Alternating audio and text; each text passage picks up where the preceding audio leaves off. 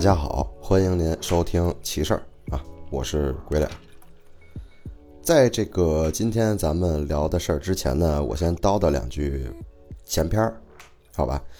这个闲篇儿呢是关于更新的问题啊。大家都知道我是北京的啊，不管是生活还是工作都在北京。然后呢，大家也知道最近北京的疫情比较严重啊。这个好巧不巧的，哎，我就在这个疫情的风暴中心啊，也就是这个朝阳区的某某地方。这个地方呢，之前呢被这个划分为了临时封控区，现在是管控区啊。然后我已经灰了包呲的在家已经封了将近二十一天了。这个二十一天过程中呢，这个因为毕竟不用去公司嘛，再加上五一那几天，所以时间是比较充裕的，导致更了三个。呃。以后呢，本来想的是继续按照这个频率来更，但是呢，因为以后要上班，这个主要的工作还是要保持保量的完成的。那么奇事儿这个节目呢，我就说一下，这以后啊，就是每周一更到两更，看情况。如果这周还好不忙，周末有时间，那么我就来两期；如果要是时间有限，确实挤不出来了，那我就高低也得来个一期，对吧？这个呢，就是这个闲篇了。如果大家喜欢奇事儿，喜欢硬核公园，喜欢鬼脸儿，那么麻烦您关注、收藏、转发一下啊！我相信您身边也有喜欢听这种奇闻异事的人，对吧？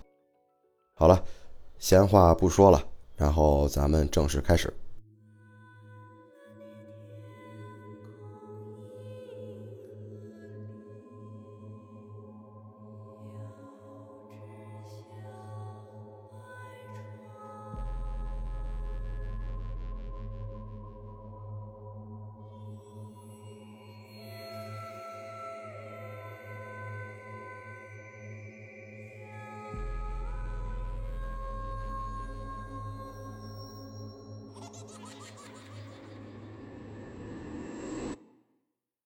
今天这期事儿呢，其实跟鬼话的某一期非常的相似。我记得当时我跟阿克聊的事儿是关于这个老头老太太的啊，有这么一档子事儿。那么今儿呢，这三个故事也是跟这个老头老太太有点关系的啊。咱们呢慢慢听，先从第一个开始。这个第一个呢是这个网云的私信啊，这位听友投了一个小故事，当然不吓人，但是比较奇啊，有点意思。呃，先从他第一次的这个鬼压床开始说起啊。听友没被压过的时候，一直都不知道什么叫做鬼压床，他就一直以为是那种睡不醒，明明都醒了啊，但是这个困的睁不开眼睛啊，就是鬼压床。其实咱压过的人都知道这不是啊，咱们呢都是这个挣扎了半天，叽里咔嚓的就不行，最后还能醒来。啊，直到那年过年啊，听友说那年很奇怪啊，过了三十儿他就开始发烧了，烧的呢也不高，就是一直烧烧烧，很不舒服。大概是初几哪天他忘了，这个父母呢都出去串亲戚了。然后因为听友身体发着烧不舒服，就一直跟卧室睡觉。嗯，家里呢三个卧室呢是连着的啊。听友的小房间其实是改出来的，我理解就是隔断啊。格局呢是这个主卧朝南，次卧与主卧之间隔着一堵墙朝北。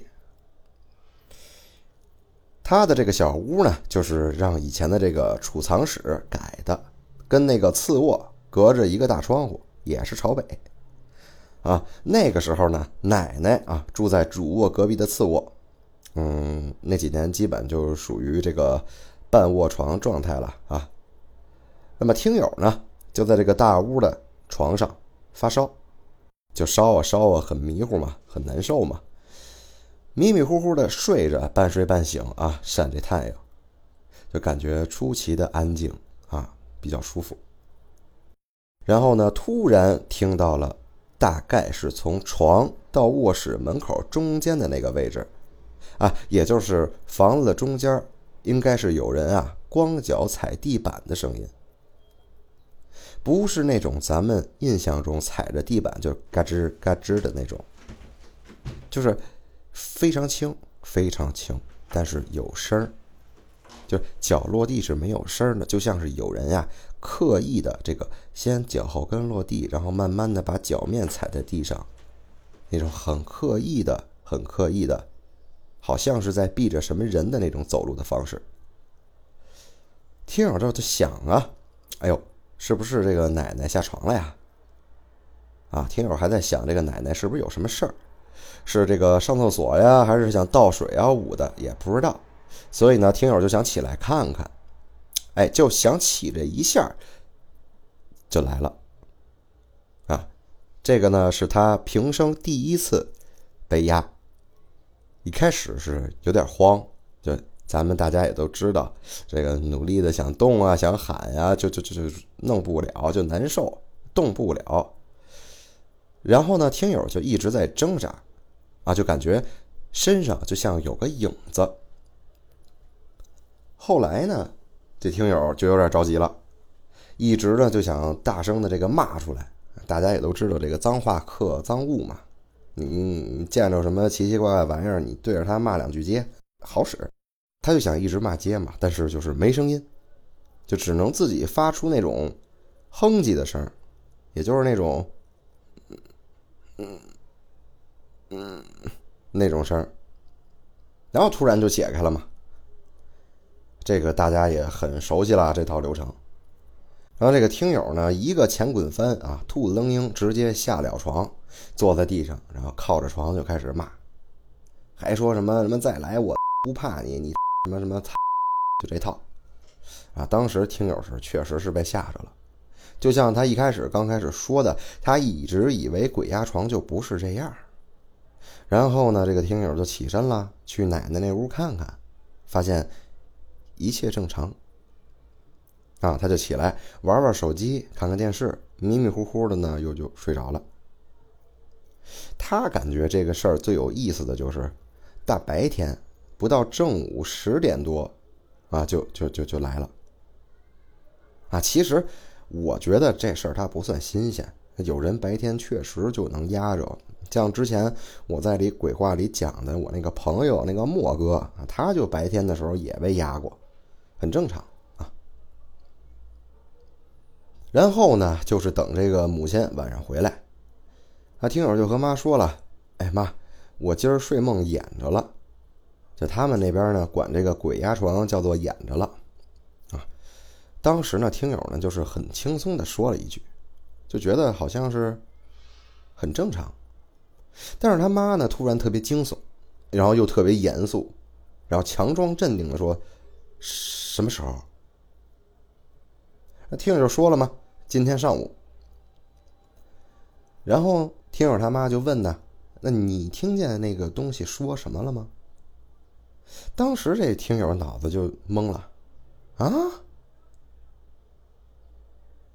听友就回想啊，就想起当时确实耳边有一种这种嘈杂的声音，像是有人说话，又像是这个有人呼吸。他妈就说了：“是不是这个体质弱呀？”然后就说他妈妈小时候体质也弱，年轻的时候呢也老能碰见这种事儿。那他说凶的时候就能听见在这个耳边说话。听友就说呀：“这个这是他第一次遇见这种事儿，感觉好刺激。”我也不想，我也不明白这听友为什么觉得刺激啊？应该不是觉得很奇怪吗？然后妈妈就说：“可能是因为你生病发烧，体质虚，可能就听见了。”那么这件事儿说后续就有了，就很民俗哈，大家就能猜到的那种事儿啊。大家呢，其实当时觉得发烧嘛，没当回事儿，可能就是这个感着冒了嘛，冬天，或者说说是身体不舒服，受了寒了，体质虚。但是这听友他妈一烧啊！直接就烧到了这个他妈十几号上学那会儿，哎，咱琢磨琢磨，从他妈三十烧的这个，我之前上学是这个元宵节前两天，也就是这个十二三号左右，好家伙，烧十几天也是够呛，确实啊。后来听友他妈就觉得有点奇怪，就说这这不是个事儿啊！这这要不找人看看？这就受不了了呀！这这这听友就就就不行了，就就因为呢是去过医院，一直低烧嘛，就怕这个烧出这个肺炎什么的。但是这个检查一圈，就 CT 啊、B 超啊、这那呀、血呀、尿啊都验了，没事儿。啊，就觉得好像是这个受凉了这种，啊，觉得没事儿就回家了。他妈就觉得我操这事儿不行啊，这他妈的烧了这小小小半个月了，你这像话吗？就找了个看事儿的去看看。那个人呢就说这个，你儿子三十晚上是不是出门了？他妈琢磨了一下，哎，还真是。那年呢就赶上他爸三十值班。那天晚上听友出去给他爸送饺子了。看事儿的人就说呀，你儿子出门的时候。冲撞了一个老头儿，但是你咋不早来呢？你说这时间有点长了，破不了了，只能硬挺了。哎，这个事儿听友是自己是不信的。那年呢，就记得这个过年晚，然后他妈问的时候，应该是马上开学就走了，啊，记得是这个学校过的正月十五，大概是十三十四左右回的学校，差不多。然后听友走的时候还在烧，啊，听友就琢磨。啊，老头是吧？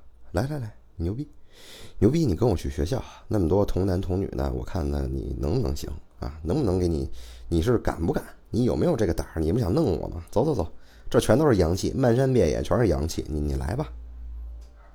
然后后来回学校，这个事儿就慢慢的好了。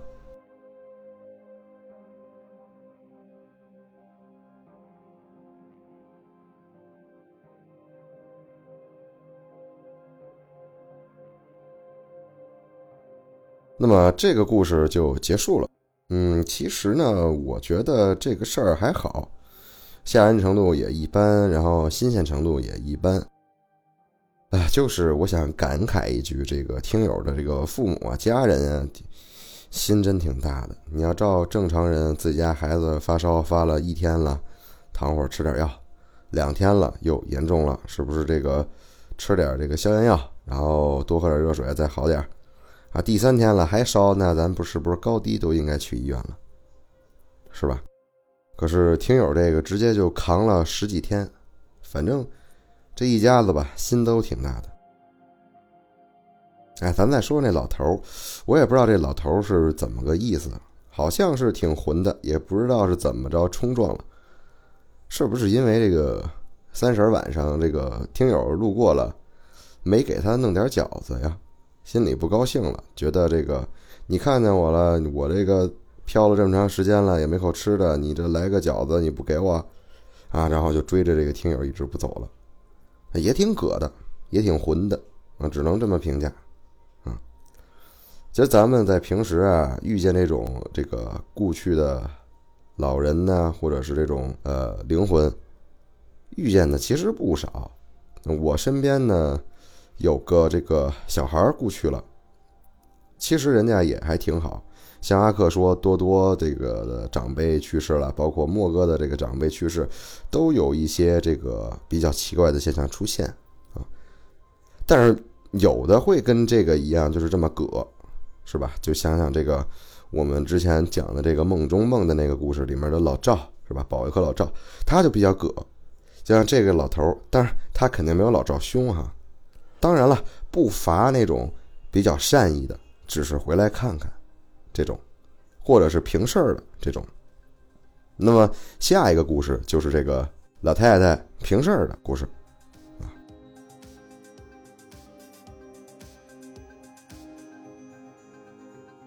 这个呢是一个朋友在网易云的投稿，啊，听友想投稿的事情啊，是他在初三那年。听友的奶奶可能年事比较高了，确实身体不好，然后再加上这个生的这个孩子四个闺女啊，没个儿子，就由他这个四个女儿啊轮流照看。这个在他大女儿照顾的时候啊，这个听友说不知道普通话应该叫的啥，叫大姨啊，土话叫大妈嘛，就是大姨。在这个大女儿的照顾下的时候啊，身体越来越严重了。当然，听友他妈。也就是二闺女就怪这个大姨没有照顾好奶奶，对奶奶的态度也不好，就这个直接接到自己家去这个照顾了。一段时间之后呢，这奶奶呢就去世了。去世之后发生了一些奇怪的事比如说这个在这个办丧事的时候。请了一种那种专门哭丧的这个乐队，这大唢呐嘣啦吧啦的。其中一个抱着这个奶奶遗像哭的时候，啊，相框就玻璃就碎了，啊，就这种奇怪的事儿。然后奶奶入土的一段时间之后吧，就听说这个大姨说啊，他们家晚上在二楼睡觉的时候，老听见一楼有动静，就像是进了贼。啊，等他们这个下去看的时候。这椅子都是被打翻了啊，撂在了地上。啊，从那以后呢，这个大姨大姨夫夫妻俩也是经常的做噩梦。那么某天，这个听友在家睡觉的时候，啊，那个时候这个家里就是听友和听友的爷爷啊，爷爷睡一楼，听友睡二楼，啊，大晚上睡觉的时候就听见这个楼梯呀有脚步声。很清楚啊，可以听到有人在楼梯上走，而且声音是越来越近的。哎，好巧不巧的，这个时候呢，听友的房间门有一只猫在疯狂的抓他的门，还一直发这种发情期的那种叫声，也就是“嗷”这种啊。另外一个楼梯上的脚步声也一直在响，但是又没有人过来。就这样嘛，因为本来这个我也可以理解啊，这个猫啊发春的时候那种叫声是比较膈应人的，再加上好像是有人在走路啊，确实是有点害怕啊。就这样躲在被子里头啊，吓出了一身冷汗。后来呢，就不知不觉的就睡着了。这件事儿也就是这么过去了。上初中的那会儿呢，是住宿在学校的啊，只有周末才回家，跟我一样。然后上面那件事儿事发之后，这个听友就跟听友的爷爷睡一楼的同一个房间了。啊，某天晚上，在这个睡觉的时候，这个外面的狗一直在叫。这个时候呢，有个老爷爷喊这个自己爷爷的名字，让爷爷给他开门。啊，那个时候已经凌晨几点了，也不知道啊，反正是非常的晚。他爷爷就问呢：“你有什么事儿啊？”这个老爷爷就说呀：“这个希望呢能来他们家来借宿一晚。他房间里有两个人站在他床头盯着他。哎，琢磨一下，两个人啊。这个爷爷呢就大声的骂他：大晚上没事说鬼话，赶紧给这个老头家里人打了个电话，把他接走了。再后来没多久，这个老爷爷就过世了。”啊，这些事儿呢都是没间隔多久，四个女儿呢或多或少都碰到或者是梦见一些奇怪的事儿。后来呢，奶奶的四个闺女就一起给这个奶奶烧纸钱什么的，还问她有什么愿望没有了却，让她托梦告诉我们，然后到时候帮着做。啊，那个奶奶呢还真的是托了，后面呢四个闺女也是真的帮了，到后面好像就恢复正常了。啊，这个事儿其实也很简单，啊，就是离谱，离谱在这个奶奶去世之后发生的这些奇怪的事儿，就好像有什么东西，或者说这一家子在这个哭丧的过程中，啊，都被一种神秘的磁场给包裹住了。每个人呢回到家之后都遇见了不同的怪事儿，啊，刚当然了，大家也能听得出来，这个最离谱的就是这个爷爷碰见这个老爷子这个事儿了。啊，床头盯着那俩人咱也不用说这个具体是谁了，心里都清楚。反正就是灰了包丝的遇见那种些奇怪的事儿。啊，好在这四个闺女想了个办法啊，给奶奶这个烧纸，问问这个老人家缺点啥呀，有什么未了的心愿呀，去帮一帮，弄一弄。啊，果然是有效的。这个奶奶呢，就是属于平事儿的奶奶啊，我觉得还是比较好的。这个老太太挺不错。好了，我们第二个故事就到这儿了。接下来呢，就是最后一个故事了，也是跟老人有关。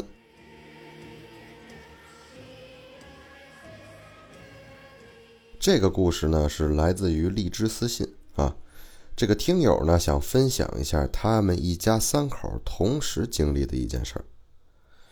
这个故事呢，这个听友呢先从听友个人的视角先讲述啊，他是一名新疆的这个艺考生，和所有的这个艺考生一样，经历了这个校考、联考后就需要在高考前的几个月进行这个文化课的集训。那么故事就是在这个时间段发生的。听友呢，当时进行的是全封闭式的这种文化课集训啊，一般也就是周末休息半天，然后其他时间连轴的那么上课。这段时间肯定啊，大家能想象到学习是非常的刻苦，非常的艰苦。听友的这个思想觉悟也很高啊，当时这个是为了高考啊，最后再搏一次。然后相信大家也知道，光顾着学习不锻炼的下场是啥呢？那就是这个身体抵抗力变差，免疫力系统降低，容易生病。啊，某天晚自习的期间，这听友就觉得，哎，这身子骨啊不得劲儿了，不舒服了，于是呢就去了趟这个校医室。听友说呢，在这个艺术培训期间都不敢这么耽误画画啊，更何况是这个节骨眼了。那听友就害怕呀，感冒或者是发烧影响复习。啊，带这个校医检查完之后，发现是低烧。低烧嘛，这个听友也不当回事了，就是开了点药，然后就回去准备休息。于是呢，请了个假，就回这个宿舍休息了。起初啊。听友呢，以为就是个普通的低烧，睡一觉就好了。结果呢，晚上七点左右，听友觉得我操，不对，这这他妈不是低烧了，我可能起来了，啊，浑身的这个肌肉紧绷着，这个疼痛，关节处呢就像是被这个针扎了似的那种感觉。哎呀，头也不好使了，眼球也疼，一转这脑袋嗡嗡的。睡前穿的这个短袖都被这个汗浸湿了，啊，听友很难受嘛，从这个床上爬起来，吃了几粒这个退烧药啊，艰难的就去怎么着去睡觉了。哎，别说吃了药效果是好，这一宿睡得很沉，早上起来烧退得很彻底。紧接着，这个听友就不紧不慢的和这个宿舍的同学一起去上课了。啊，课上到一半，老师呢就把这个听友叫出去了。出门呢，老师从口袋里就取出了这个听友的手机，因为大家也都知道，这个上高中嘛，肯定是要交手机的。哎，这听友就好像有预感似的，就问了一嘴：“老师，是不是我们家里出事儿了？”哎，果然，听友的爷爷昨晚去世了。啊，生活在四川啊，爷爷但是去世了。由于这个事发突然啊，老家的亲戚通知了听友的父母之后，父母呢昨天晚上没有第一时间的通知到听友，所以隔天早上才通知的这个听友。那这听友一听就很难过嘛，回到寝室呢，简单的收拾了一下包，然后给妈妈打了一通电话，就去机场和他会合了。为什么父亲不在呢？因为这个父亲呢是在这个前线采油队工作，接到通知的时候啊，没法和这个娘俩一起走，所以当天呢是听友和母亲坐的中午的航班，父亲呢就是在工作的地方直接出发，然后到时候跟你一起会合。当天呢稍微晚了一点，这个一家子就到了这个停放爷爷这个遗体的灵堂。这个也是听友第一次见到长辈的遗体。嗯，由于这一家子来的确实比较晚，爷爷的遗体呢已经被收拾好了，放进了棺材中。乍一看，好像就像是爷爷睡着了，而且这也是听友这么大以来第一次见到父亲哭得这么撕心裂肺，心里越发不是滋味哎，非常的心疼哈。老家的习俗呢是这个遗体入棺后要停三天啊，小辈儿和长辈们各有各的任务需要去做。就比如说当晚啊，他们家就需要一直守夜，父母就去和这个姑姑、伯母还有奶奶他们去谈心聊天啊，听友呢就和这个哥哥姐姐一起守在这个爷爷的遗体前。哥哥姐姐这个情绪也很低落，很难过。哥哥是这个当地上班，爷爷去世的时候，当晚就和这个伯父伯母一家子一直忙活忙晚。姐姐呢，当时是在读大学，请假赶紧回来的。于是这一大家子口在一起度过了难熬的三天吧，直到爷爷入土。后来呢，听友就回到了学校去继续学习。啊，大家听到这儿的时候，觉得就是很难从听友的视角看出这个故事有什么诡异的地方。但是后面呢，所有的故事是需要家里每一个成员都拼凑起来的。呃，咱们换一个视角啊，在收到这个大学录取通知书的当天啊。父母呢想庆祝一下，很高兴嘛，于是呢倡议一家人一块儿去吃个火锅，啊，在饭桌上就听见了这个父母说他们当天经历的事情，整件事儿呢就变得穿插起来了。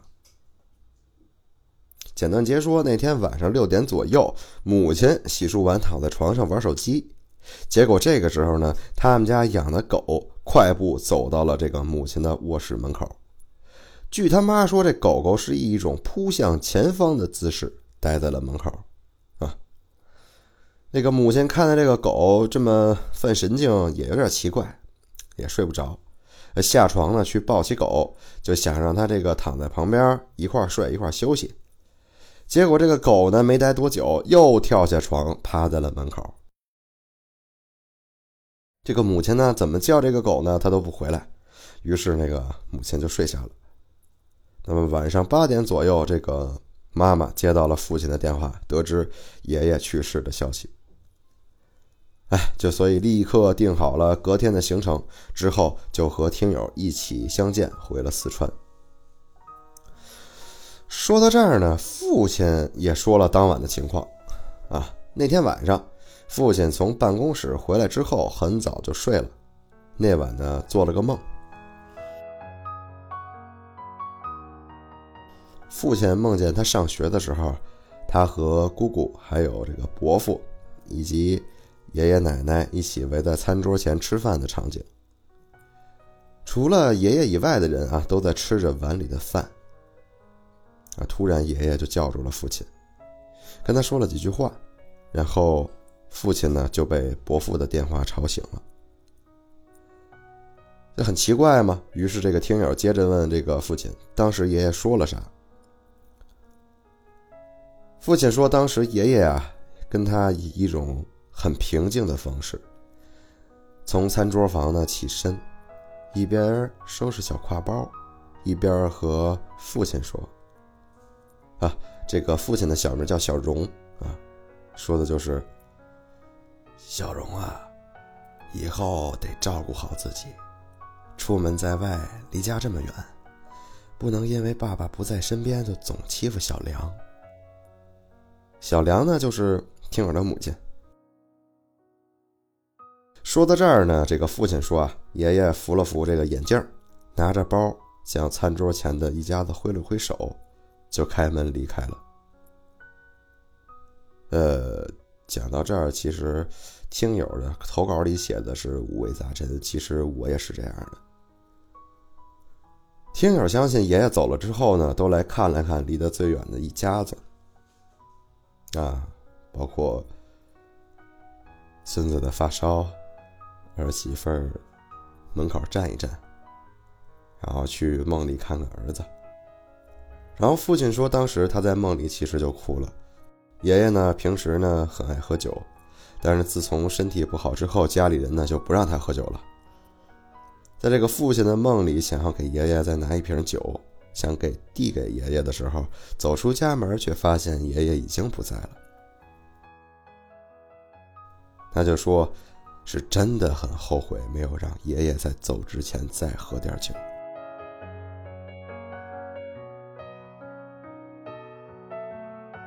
这个故事在读的过程中啊，我也是五味杂陈呐，真的五味杂陈呐，因为我们家呢。之前也干过白事儿了，这种感觉特别特别的理解啊。这是一个爷爷临死前啊，全家人预知，非常温情、非常亲切的这么一个故事。哼，不想多说什么了。呃，第一个故事呢是这个老头犯葛哈，第二个故事是这个老太太平事儿，第三个呢是这个爷爷临死前的预知。啊，第一个是一个葛人，第二是还好有能耐，第三个呢是这种很温情的故事。唉，一年一年的清明，一年一年的牵挂，一次一次的想念，一分一秒的记忆，不会忘记，也不会离去，为了身边的离去的，好好努力。好好珍惜，反正岁月安好吧。